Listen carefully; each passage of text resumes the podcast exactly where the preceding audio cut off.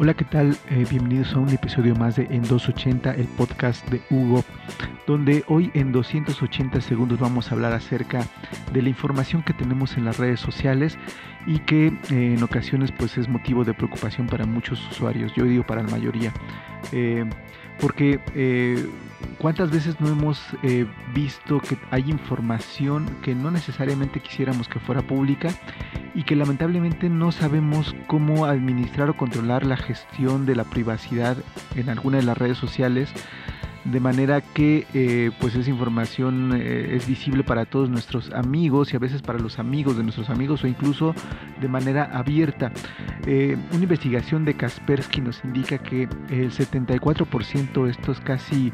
uno de cuatro de cada cinco usuarios de las redes sociales, han tratado de borrar información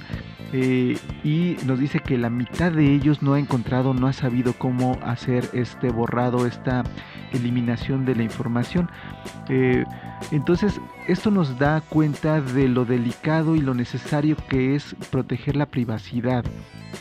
Entonces los consumidores eh, pues han expresado que no solo les preocupa que su información privada, sino también la de los, sus seres queridos esté disponible en la red. ¿Cuántos de nosotros no subimos información? Pues obviamente de nuestros eh, familiares más cercanos,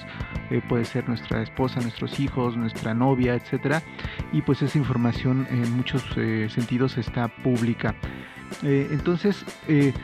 hay muchas preocupaciones al respecto y sobre todo con estos nuevos sistemas que están implementando eh, las empresas de internet, de redes sociales, etcétera, donde eh, no sé si les ha sucedido que están hablando acerca de un, tema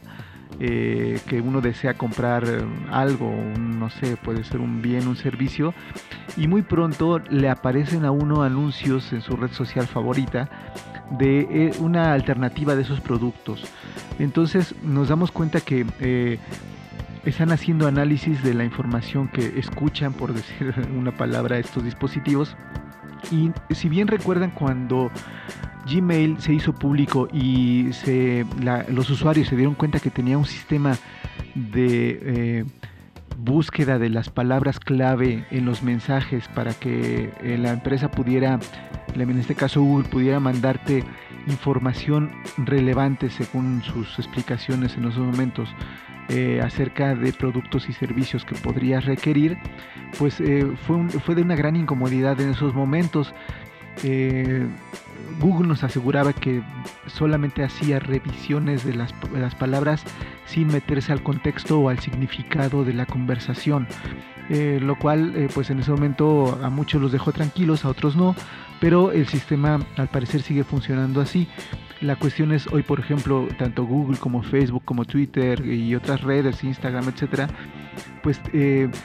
ya tienen esa capacidad de análisis de los textos, pero también de eh, las conversaciones a través de, nuestros dispositivos móviles en particular. Esto es, están escuchando constantemente, eh, al decir de ellos, no están analizando el significado de la conversación, pero sí las palabras claves que vienen acompañados de compra, venta, etcétera, para poder hacernos una confección más personalizada de los anuncios a nuestras eh, necesidades y requerimientos. Pues para muchos puede ser bastante cómodo tener esa información a la mano, pero obviamente tiene eh, un punto notorio en la cuestión de la privacidad, eh, de la incomodidad de saberte eh, pues, monitoreado en, estos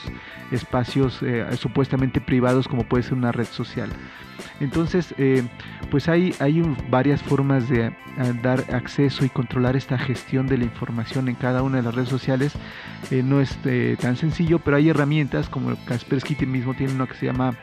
Privacy, donde se puede, le dan unas recomendaciones de cómo gestionar los permisos para qué información puede ver qué persona o qué grupo de personas. Pues muy bien, eh, los dejo con este tema. Si quieren comentar, si quieren eh, mandarnos mensajes, estamos a la orden en 280 el podcast de Hugo.